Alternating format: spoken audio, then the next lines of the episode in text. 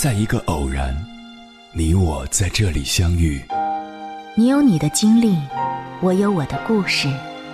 因为彼此的寻觅，我们走到一起。千山万水只为你，捎来谁的秘密？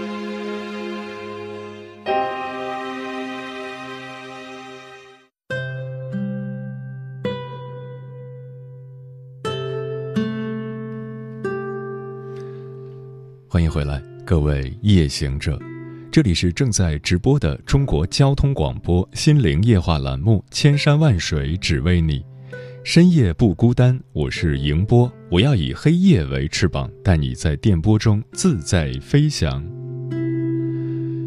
这些年，我们在新闻上看过很多关于婚姻的悲剧，乍看之下，的确是不幸的婚姻各有各的不幸，但总结起来，我觉得。婚姻最大的坑就一个，那就是结婚太快，嫁给了不熟的人。几天前，我刷到一条视频，一个年轻女子抱着孩子，哭着给丈夫打电话，画面上配的字幕是：“下辈子再结婚，我是狗。”出于好奇，我点开了博主的个人主页，发现这个年轻女子今年才十八岁，刚成年就结了婚，然后大概结婚两个月后。他发出了一条感叹，有点幼稚，但很真实。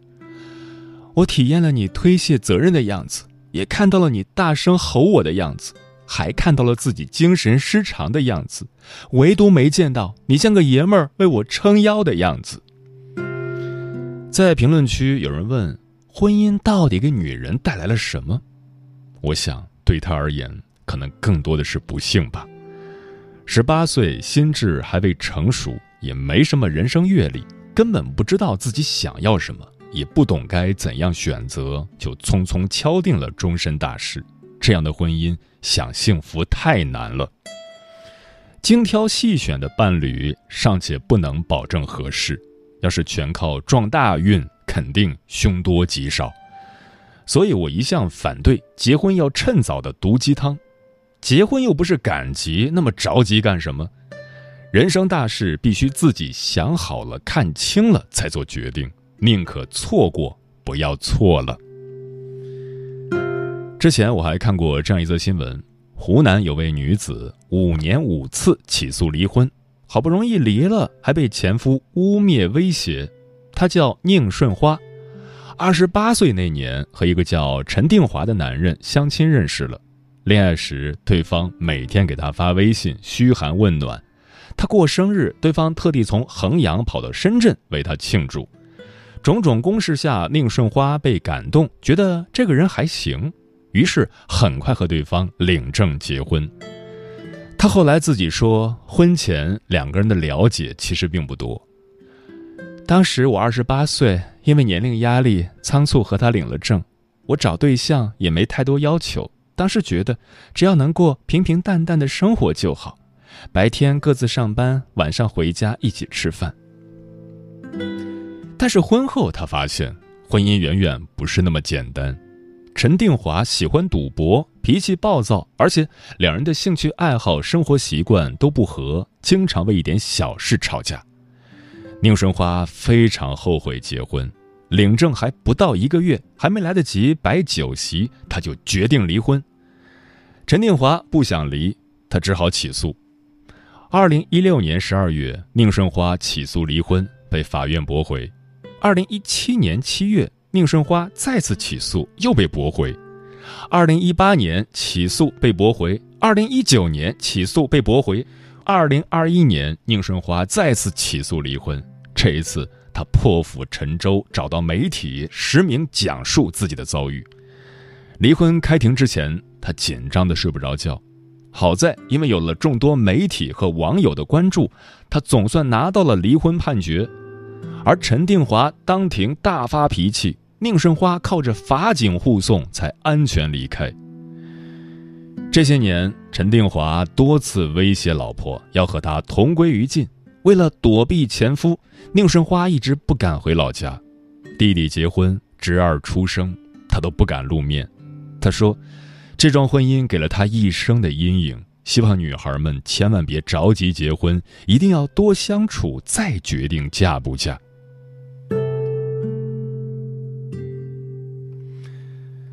老话说：“试玉要烧三日，辩才需待七年。”那看清一个人需要多久呢？我想，怎么也要一年半载吧。千万别以为一起吃过几次饭，煲过几次电话粥，你就了解他了。人有太多太多面，不多方面接触，很难全面了解。而婚姻的难就在于，它要求两个独立的人，方方面面都融合在一起。如果有那么几个重要的方面你没看到，婚后就可能遇到巨大的麻烦和痛苦，赌上一把的代价可能大到你无法想象。接下来，千山万水只为你，跟朋友们分享的文章选自十点读书，名字叫《我用亲身经历告诉你，结婚太快是一场灾难》，作者周周。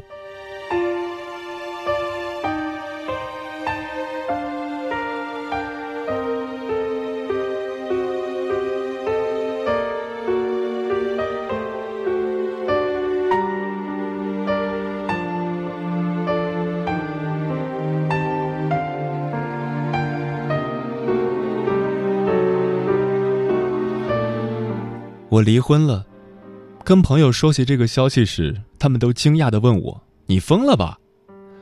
还记得一年前我满脸都是幸福的嫁给李东时的场景，那时候我们的感情真的很好，好到了认识不过一年就匆匆托付了终生。我一直以为认识李东是我人生中的一大幸事，我们是在朋友的婚礼上认识的，那时候我是伴娘，他是伴郎。临上场时，我的伴娘服拉链突然坏了，李东不知道从哪里搞来几个别针，帮我暂时别上了。中场休息的时候，他又特意过来关照我，又从后台找了几个差不多的拉链试着换上，这才顺利完成了那场婚礼。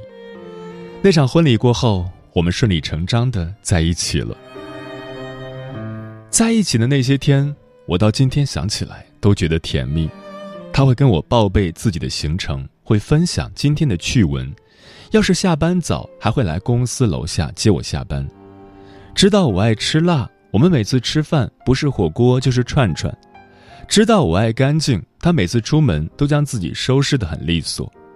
在一起的那些天，我们好到了面条要吃一碗，冰淇淋要你一勺我一勺喂着吃。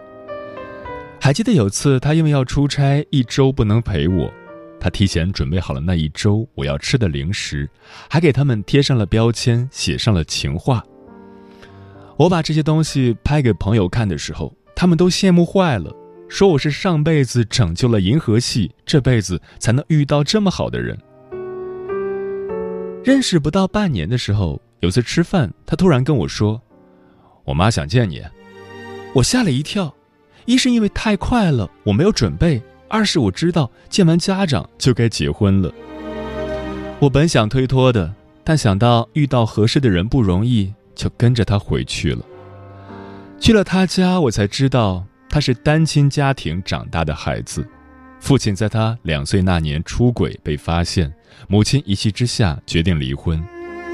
他的母亲看起来很和善，但骨子里也是个厉害人。她找了个相熟的律师，提交了这几年的财产证明，还查了丈夫的银行明细，找到了小三儿住处，大闹一番。一番操作过后，父亲没脸要求什么，灰溜溜的净身出户。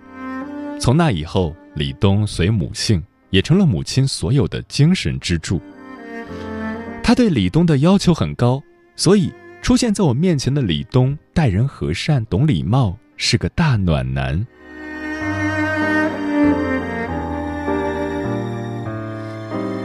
毫无疑问的，那次见完家长后，他就开始和我商量结婚的事儿。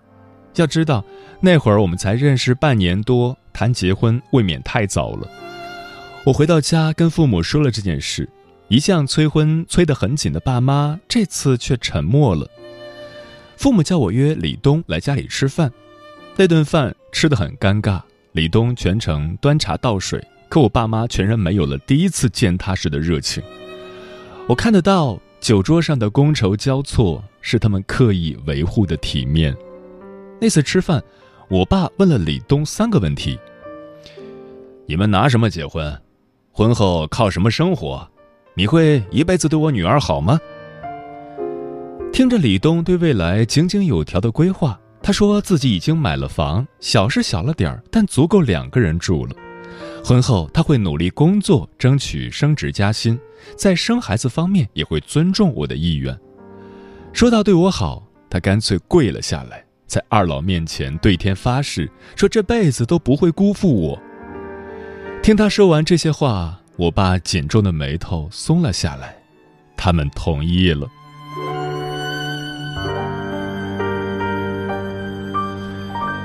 我妈私下里跟我说：“彩礼我们就不要了，他们给多少都随意。”他家象征性的给了一万零一，寓意万里挑一。我妈也全都给了我。说实话，不知道为什么，筹备婚礼的时候，我想过很多次退缩。那一年我二十五岁，我觉得我的人生不该就这么定格。他三十岁，他觉得找个合适的人结婚正当时。那阵子。我时常一个人看着订婚照，反反复复。我劝说自己，结婚是人生的一个新阶段，恐惧会有，但人生总要鼓足勇气朝前看。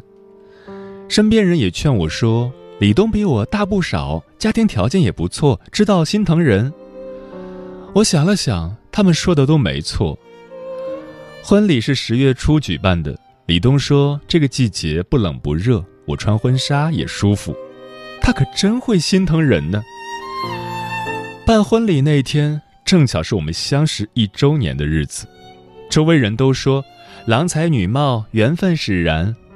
他挽着我的手走过红地毯铺就的台阶时，我恨不得在一片幸福的婚姻中畅想完自己的后半生。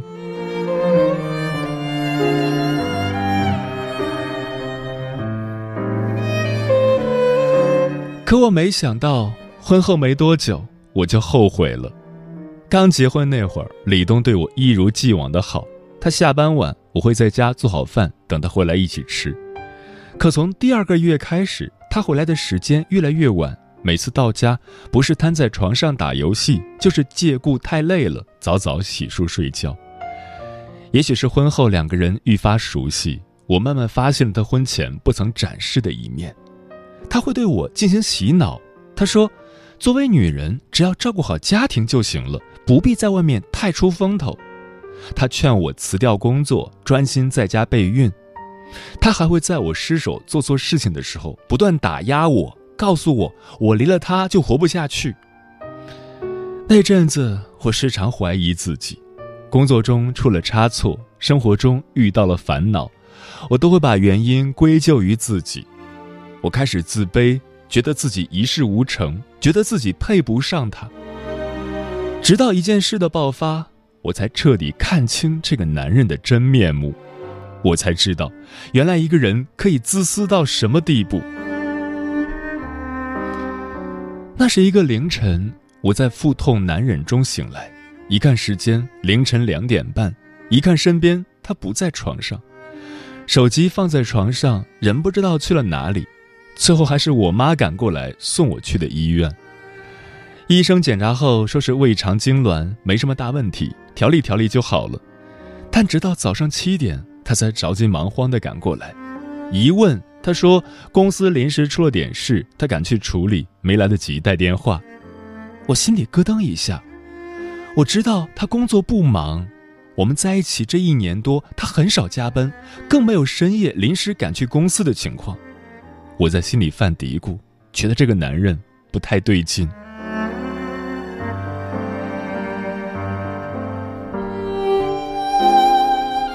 妇女节那天，我们公司福利放假，我和闺蜜约好逛街。因为只有半天假期，我就没有告诉李东。但也就是在那天，我撞破了李东的真面目。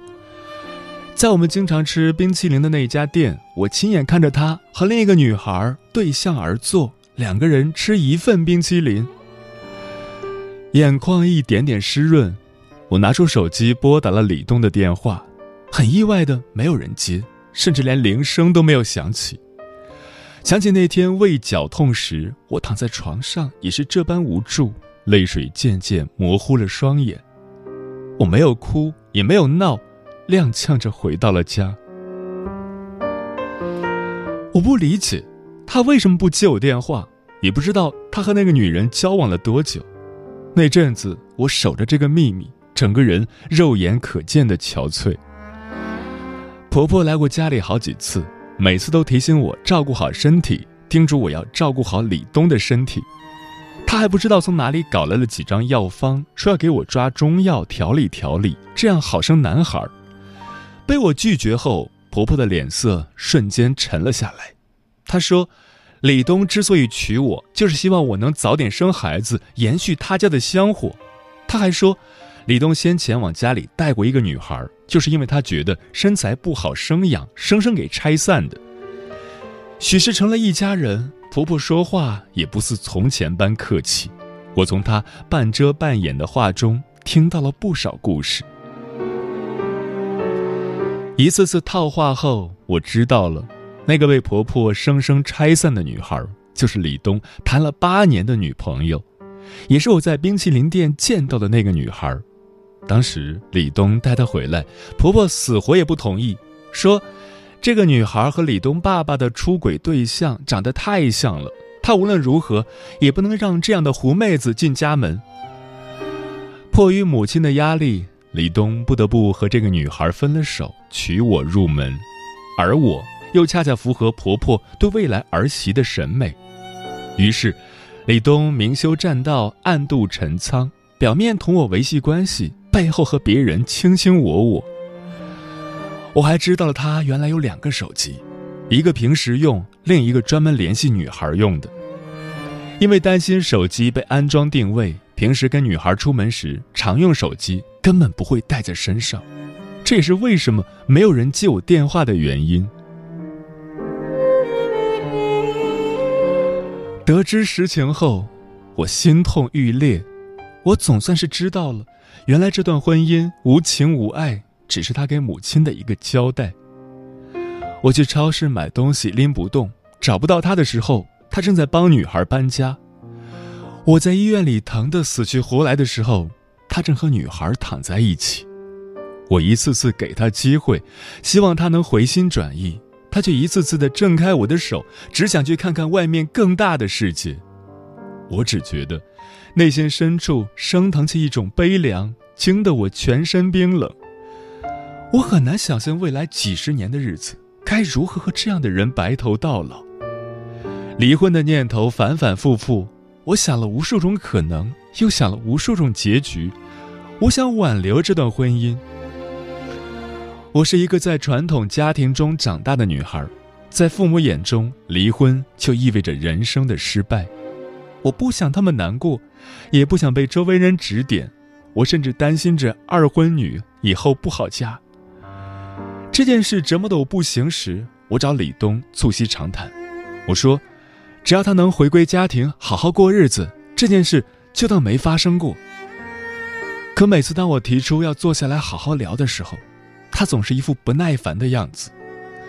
先前的你侬我侬，成了如今的互相埋怨。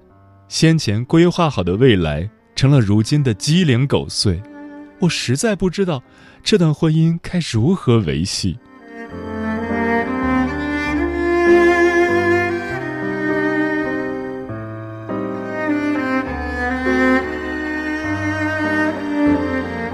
从那以后，他几乎不再理我了，电话没了，微信也不常回，除了爸妈来做客，或是婆婆偶尔过来看我们外。其他时间，她连跟我说话都懒得说。要知道，那会儿我们才结婚不到一年，感情迅速变淡，甚至消失。我连哭都没力气。那是一段至今想起都觉得心里堵得慌的日子。我每天按部就班的上班下班，心里却像被压了一块石头，沉沉的喘不过气来。那段时间，我爸单独看过我一次。他一进门就直奔厨房，将买来的食材密密麻麻塞进冰箱，就将我轰出厨房，一个人做了满桌的菜，都是我爱吃的。他还给我带了两管口红。他说：“闺女啊，你从小就爱打扮，结婚后爸再也没见过你打扮。”话未说完，泪流了两行。伤在儿身上，疼在他心里。我知道那天生病的情况，妈妈都跟他说了。那些天我颓靡的状态，他也都看在眼里。我不能再这样下去了。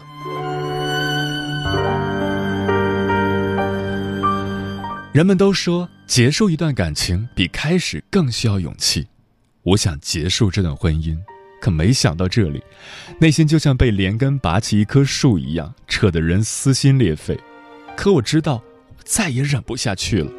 再这样下去，他没崩溃，我会先疯。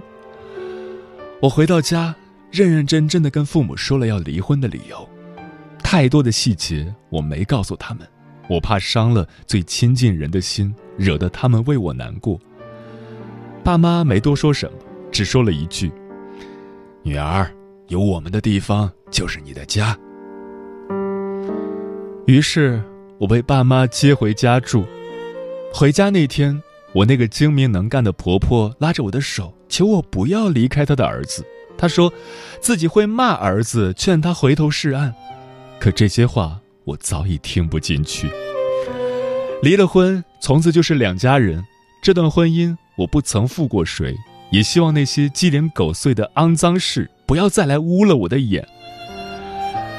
那天妈妈一直挽着我的手，她还担心我想不开，夜夜都要陪我睡。他怪自己，说：“都怪自己当初瞎了眼，让我进了李东的家门。”每当这时候，我们都会掩面哭泣。谁能想到，一场失败的婚姻带给一个女性的伤害，竟然会这么大？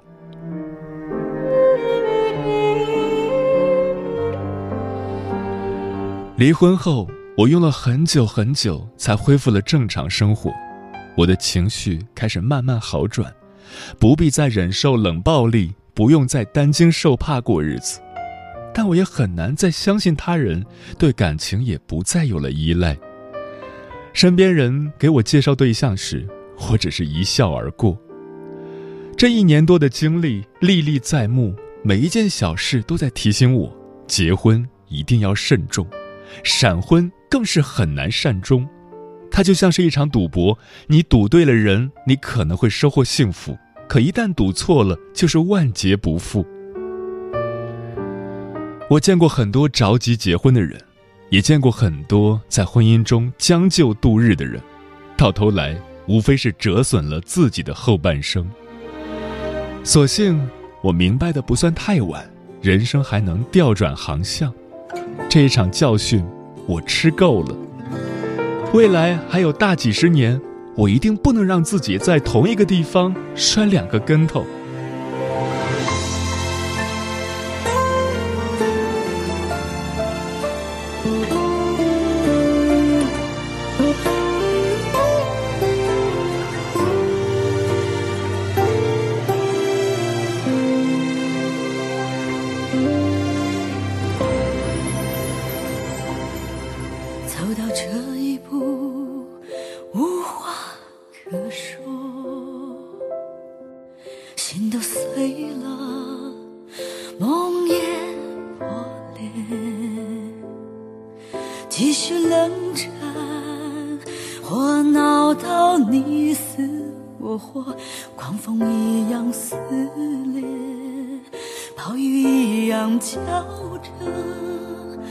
再去谈情分，所剩几何？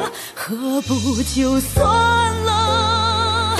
容许我错了，再多艰难选择，都胜过毫无知觉。离婚女人不是罪过，她更有权利要好好过。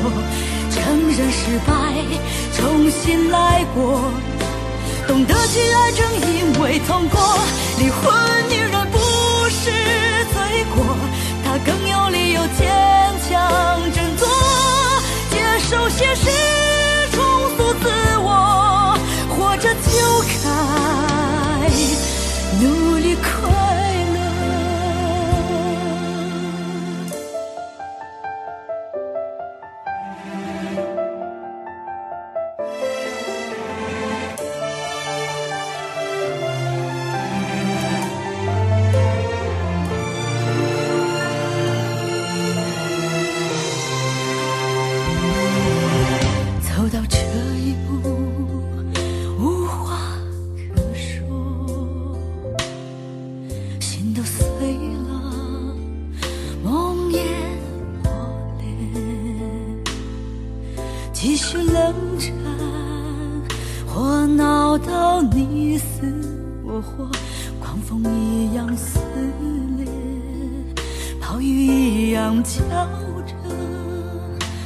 再去谈情分，所剩几何，何不就算了？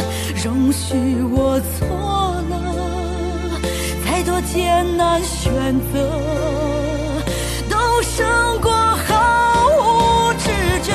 离婚女人不是罪过，她更有权利要好好过。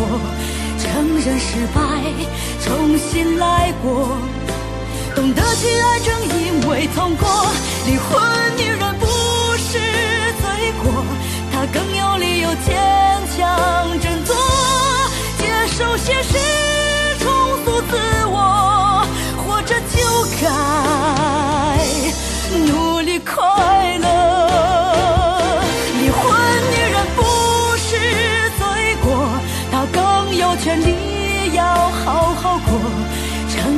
失败，重新来过。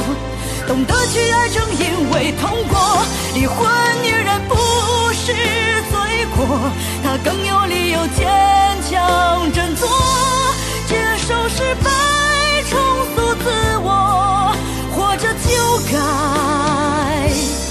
努力快乐，活着就该努力。